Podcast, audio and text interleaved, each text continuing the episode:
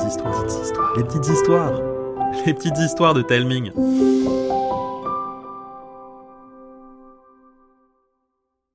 Cette histoire vous est offerte par Epopia, le jeu par courrier dont les enfants sont les héros.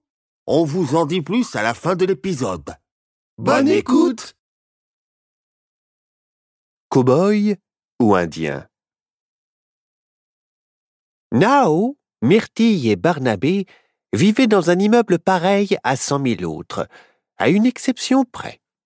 Ces couloirs étaient parcourus de portes magiques qui s'ouvraient sur d'autres mondes, des mondes qu'ils étaient sur le point de découvrir.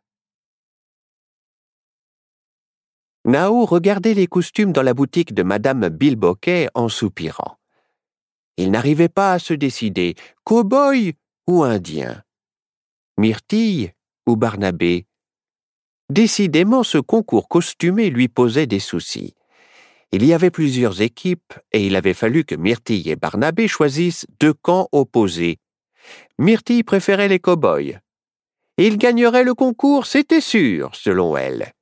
Barnabé, lui, défendait les Indiens. Il n'y avait aucune raison pour que ce soit toujours eux les perdants. Devant son indécision, Myrtille proposa Allons faire un tour au temps du Far West. Tu verras comment sont les cow-boys avec leurs lassos et leurs pantalons en peau de vache, et tu les choisiras, j'en suis sûr. Non, tu comprendras que les Indiens sont plus intéressants avec leurs super chevaux et leurs coiffes, le contredit Barnabé. Nos trois amis filèrent donc vers la porte qui menait au Far West et la franchirent. Après quelques minutes de marche, ils arrivèrent devant le panneau d'une ville indiquant Cinq mille habitants. Devise Vivre grand, penser grand. Ils avancèrent le long d'une rue poussiéreuse traversée par des boules de virevoltants poussées par le vent. Ils passèrent devant un salon de barbier, un hôtel, quelques épiceries, et un saloon. On se serait vraiment cru dans un western s'il n'y avait pas eu un détail particulier. Il ne croisait que des enfants en tenue de cow-boy. Myrtille se tourna vers Nao et lui dit Bon, il n'y a que des enfants dans cette rue. Pour rencontrer de vrais cow-boys, il n'y a qu'un seul endroit, le saloon. Et s'y dirigea. À l'intérieur, un jeune garçon jouait sur un piano trop grand pour lui. Au bar, un enfant cow-boy se tenait debout sur un tabouret pour atteindre le verre de lait que l'enfant barman lui servait. Nos trois amis s'approchèrent du bar et demandèrent Bonjour, nous sommes nouveaux par ici. Il n'y a pas de vrais cow-boys Où sont vos parents? Une voix derrière eux les fit sursauter. Ils se retournèrent et virent un mini-shérif les regarder, les pouces dans son ceinturon. C'est nous, les cow-boys, étrangers. Il leur expliqua qu'avant, ils étaient des adultes. Le lendemain d'une attaque des Houssapik, la tribu indienne qui partage le territoire avec eux, ils s'étaient réveillés enfants. Leurs colts ne tiraient plus que de l'eau, leurs fusils des bouchons, le whisky était devenu du lait et leurs chevaux des poneys. C'étaient ces satanés indiens qui leur avaient jeté un sort, c'était sûr. Ils étaient sournois. La preuve, ils s'étaient eux aussi transformés en enfants pour leur faire croire que la malédiction les touchait. Barnabé voulut prendre la défense des Indiens quand la shérif adjointe entra avec fracas et cria Chef, la diligence de marchandises a été attaquée. Toutes les provisions sont éparpillées partout, inutilisables. Le cocher a été assommé avant de voir ses assaillants. Ça ne peut être que les housses à pique. C'en était trop pour Barnabé qui s'écria Mais enfin, vous allez arrêter avec ces accusations idiotes Vous avez des preuves Vous avez demandé à pique Ses deux amis et le shérif le regardèrent surpris. Ce dernier dit alors Eh bien, monsieur l'avocat des pique, si vous veniez avec moi pour voir ça de plus près. Ils s'équipèrent et suivirent le shérif et son adjointe vers le lieu de l'attaque. Arrivé sur place, tout le monde observa la scène. La diligence était couchée sur le côté, une roue avant était cassée, une malle était éclatée au sol, de même que son contenu. Sacs de farine éventrés, bidons d'huile percés, rien n'était récupérable. Le shérif releva son chapeau et dit Ces chacals veulent nous affamer, c'est sûr. Ils n'ont même pas pris la peine de voler. Ils ont juste voulu tout saccager. Reste à trouver ce qui s'est réellement passé, shérif, répondit Barnabé. Oh, je vais vous le dire. Les Houssapiques ont attaqué la diligence, l'étranger. Observant la scène avec intérêt, Barnabé remarqua Le sentier est dans un état lamentable. Il y a des trous et de gros cailloux partout. Franchement, ça pourrait être un bête accident. Et le cocher Qui l'a assommé alors? Lui rétorqua le shérif. Il ne se souvient de rien. Il a très bien pu s'assommer tout seul en tombant durant l'accident. C'est alors que Myrtille s'exclama Là Une plume Les Indiens, ça porte des plumes, Barnabé, non? Ça peut être une plume de n'importe quel oiseau, Myrtille, défendit Barnabé. C'est pas une preuve. Mais le shérif se rangea du côté de Myrtille. Cette plume est bien portée par les Houssapiques. Elle vient d'un oiseau très commun dans les parages, et ils le chassent pour orner leur coiffe. Barnabé rétorqua que ça en faisait encore moins une preuve. Si cet oiseau était si commun, cette plume pouvait être là par hasard. C'est alors que l'adjointe s'écria Là Un morceau de carte Elle est déchirée, mais on dirait bien le plan d'une attaque Ils regardèrent tous ensemble. Plusieurs choses y étaient dessinées un soleil, une forêt, un rocher entouré d'un cercle, des flèches, un symbole étrange. C'est l'emplacement du roc fort, souffla le shérif. Les Houssapiques préparent un mauvais coup. Ils vont se rassembler là pour attaquer Dalash, c'est sûr. Et regardez ces traits. Le cinquième lever du soleil. C'est demain. Qu'est-ce qui vous dit que ce sont les Indiens qui ont dessiné ce plan? s'exclama Barnabé. Vous reconnaissez ce symbole, vous? lui demanda le shérif. Moi non plus. C'est bien la preuve. Abasourdi, Barnabé regarda ses amis. Myrtille lui dit Pour moi, c'est évident. Les Indiens ont toujours attaqué les cow-boys et là, on a la plume en plus. Nao bredouilla quelque chose, mais sa voix fut recouverte par celle du shérif. Nous rentrons à Dalash. Il faut absolument se préparer pour cette attaque. Barnabé protesta. Il faut aller voir les Houssapiques pour vérifier. Les preuves ne sont pas suffisantes. Il regarda Myrtille qui semblait réfléchir, et Nao qui, lui, évitait son regard. Il reprit, agacé. Oh, et puis flûte. Je veux en avoir le cœur net. Je vais chez les Houssapiques leur demander des explications. Et il fila dans la direction du village que le shérif leur avait indiqué au début du voyage. Prise de remords et ne voulant pas l'abandonner, Myrtille se mit à sa poursuite, suivie de près par Nao. Elle se demandait si finalement elle n'avait pas réagi trop vite, juste par esprit de contradiction. En chemin, ils discutèrent de la situation et elle dut bien admettre que les preuves étaient assez légères. Concernant la diligence, il pouvait en effet s'agir d'un pur accident. Mais quand même, cette plume, cette carte.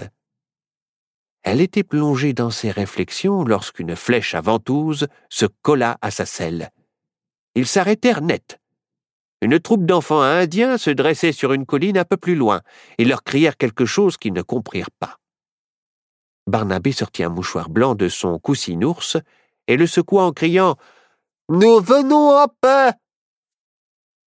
Ils réussirent à expliquer la raison de leur présence. Ils furent guidés au village où le chef les accueillit plutôt froidement. Vous n'êtes pas de la tribu des visages pâles. Que voulez-vous? Voir le résultat de la malédiction qu'ils ont déclenchée? Surpris, nos trois amis expliquèrent que les cow-boys pensaient de leur côté que les Houssapiques en étaient les responsables. Les Indiens leur racontèrent alors que cette malédiction était certainement due au visage pâle, car depuis leur arrivée sur ce territoire, les Houssapiques n'avaient que des ennuis, Sécheresse, pluie diluvienne, disparition d'élan. Et un matin, il s'était réveillé enfant. En même temps, vous avez attaqué la diligence des cow-boys et vous préparez un assaut contre eux demain, dit alors Myrtille. Le chef la regarda complètement étonné. Une attaque? Nous? Mais ce sont toujours les visages pâles qui nous agressent. Nous, nous ne faisons que nous défendre. Attendez Vous n'avez pas lancé la malédiction et vous dites ne jamais avoir assailli les cow-boys? Et vous n'avez pas attaqué la diligence Et vous ne préparez aucun combat demain Les cow-boys pensent le contraire. Quelqu'un a dû laisser cette carte-là exprès. Nous devons absolument nous rendre au Roquefort. Nous saurons qui essaye de vous faire accuser les uns les autres. Après de longs pourparlers, les Indiens acceptèrent la proposition de nos trois amis. Barnabé, Myrtille et Nao expliqueraient la situation aux cow-boys. Le lendemain matin, ils se rendirent au lieu indiqué par la carte. Le shérif et ses hommes étaient déjà sur place. Barnabé, Myrtille et Nao s'avancèrent en agitant leurs mouchoirs blancs. Nous avons pu parler où ça pique Ils n'ont pas lancé la malédiction. Ils n'ont pas non plus préparé d'attaque aujourd'hui, dit Myrtille. Alors pourquoi sont-ils là? Et armés en plus répondit le shérif en descendant de son poney et en redressant son chapeau. Ils sont venus pour voir qui a préparé cette attaque et vous aider à attraper le coupable. Ça sent le piège à plein nez, persifla le shérif. Il fit signe à ses hommes de se préparer au combat. C'est alors qu'un cri effroyable se fit entendre, un cri de guerre à n'en pas douter. Cela venait de derrière le gros rocher près de la forêt. Les cow-boys attrapèrent leur lasso et filèrent vers le rocher de leur côté. Les Indiens firent de même du leur. Les deux groupes disparurent dans les bois. À leur retour, Barnabé et ses amis comprirent qu'ils revenaient bredouille. Malheureusement, les uns comme les autres n'avaient vu que des ombres dans les bois. Pour Barnabé, une chose était sûre, c'était la preuve que quelqu'un d'autre préparait cette attaque. Le chef et le shérif durent admettre qu'ils s'étaient trompés. Ils proposèrent même, au grand soulagement de nos trois amis, de faire une trêve. Le chef et son sorcier allaient partager le calumet de la paix en chocolat avec les cow-boys. Le soir, on s'installa autour du feu, on croqua dans le calumet et on parla. Les deux camps se rendirent compte qu'ils n'étaient pas capables de se souvenir de la première fois où ils s'étaient battus, ni de pourquoi ils l'avaient fait. Tout allait pour le mieux quand l'adjointe du shérif s'exclama soudain Mon chapeau on a volé mon chapeau Le sorcier s'écria presque au même moment Mon paquet de plantes de la paix Il n'est plus dans mon sac Les deux camps s'échauffèrent. Les cow-boys dirent que l'ombre qu'ils avaient vue dans les bois portait une coiffe indienne, alors que les Indiens étaient sûrs que c'était un chapeau de cow-boy. Chaque camp accusa l'autre de l'avoir dupé. Certains commencèrent même à se battre. Le shérif cria alors, pour couvrir le bruit. J'en ai assez des mensonges et des traîtrises. Nous réglerons ça, ici, demain, au lever du soleil. Venez avec vos meilleurs hommes. Le vaincu devra quitter le territoire. Le chef accepta et les Indiens partirent, furieux. Myrtille remarqua que quelque chose avait changé chez ceux qui s'étaient battus, mais elle ne sut dire quoi. Le shérif les regarda et leur dit Quant à vous, je vous tiens à l'œil jusqu'à l'aurore. Le lendemain matin, les trois amis regardèrent, dépités, les cow-boys partir se battre. Le shérif leur avait ordonné de rester en ville. Myrtille avait toujours cette drôle d'impression que les enfants qui s'étaient battus la veille avaient changé. Elle les regarda de plus près et comprit. Mais oui, ils avaient rajeuni. Elle expliqua sa découverte à ses amis. Ils deviennent de plus en plus jeunes à chaque fois qu'ils se battent. S'ils continuent comme ça, ils vont redevenir des bébés et ils ne pourront même plus s'occuper d'eux-mêmes. Il faut l'expliquer aux deux camps. Mais comment faire? Nao, tout triste, dit Et dire qu'hier ils ont failli être amis. Tout ça à cause d'un inconnu qui voulait attaquer on ne sait même pas qui. Barnabé lui répondit. Oui, au moins ils s'étaient alliés. Myrtille s'exclama. Mais oui, vous avez raison. On va leur créer un ennemi commun. Un truc qui leur ferait peur. Je ne sais pas, moi. Une machine, tiens. Une machine araignée robot géante. On rassemble tout ce qu'on trouve, je donne un petit coup de pinceau magique et hop, on a notre monstre.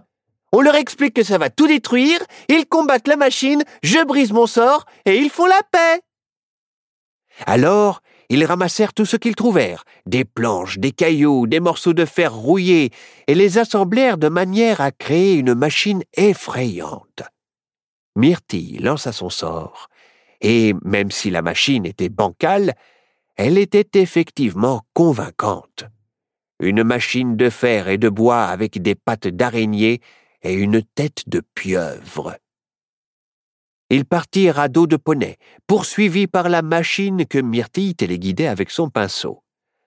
Barnabé était en tête et hurlait Au secours Un monstre géant arrive Il va tout détruire Les deux camps, sur le point de commencer leur bataille, regardèrent derrière Barnabé et ouvrirent des yeux énormes.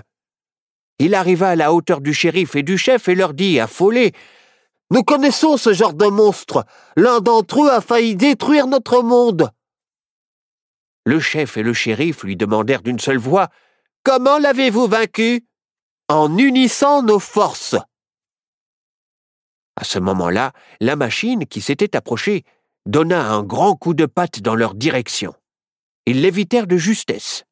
Barnabé jeta un regard surpris à Myrtille qui arriva au galop et lui expliqua Je ne la contrôle plus Elle va vraiment tout détruire Il faudrait la faire tomber Elle se casserait toute seule Pendant ce temps, Nao regardait les cow-boys essayer de lancer leur lasso pour attraper les pattes du monstre de fer, mais leur poney était trop lent.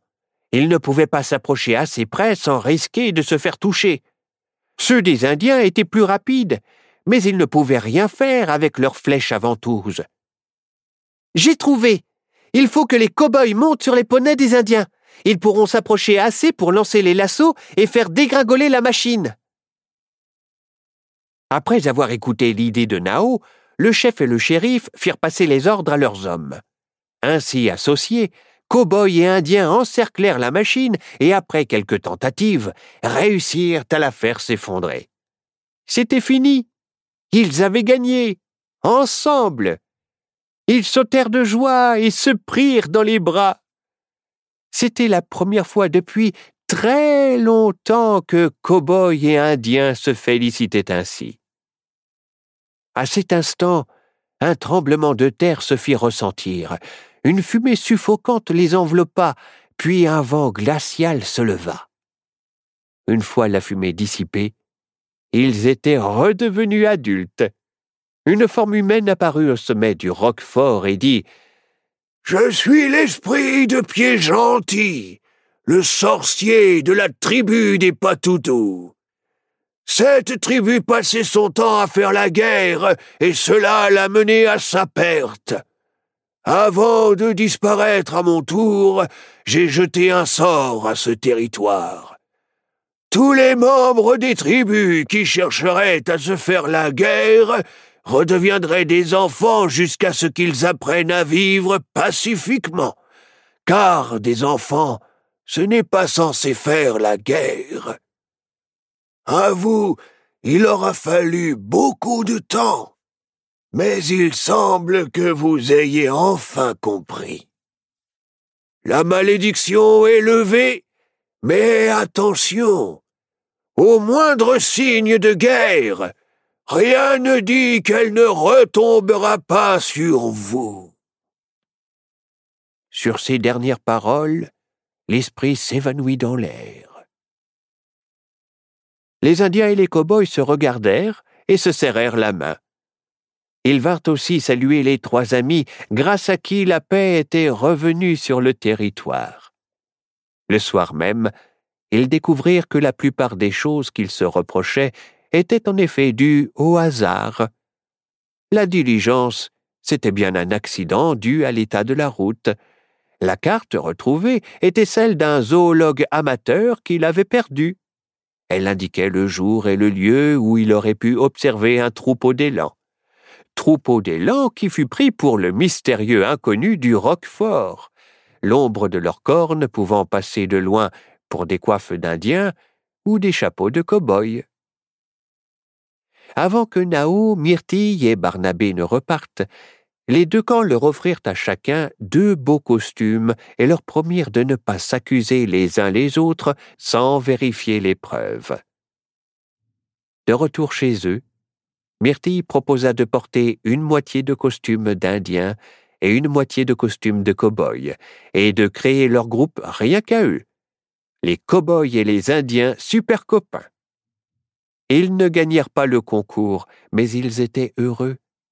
Pour eux, ils portaient les meilleurs costumes du monde, ceux de l'amitié. Ça vous dirait qu'on vive une aventure tous ensemble? C'est possible avec Epopia? Ouais, même que notre histoire s'appelle Mon incroyable voyage.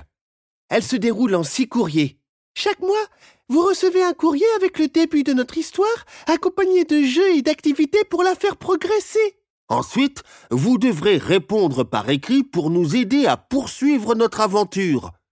Courrier après courrier, elle évoluera en fonction de vos choix. Pour en savoir plus, rendez-vous sur epopia.com. E P O P I A.com.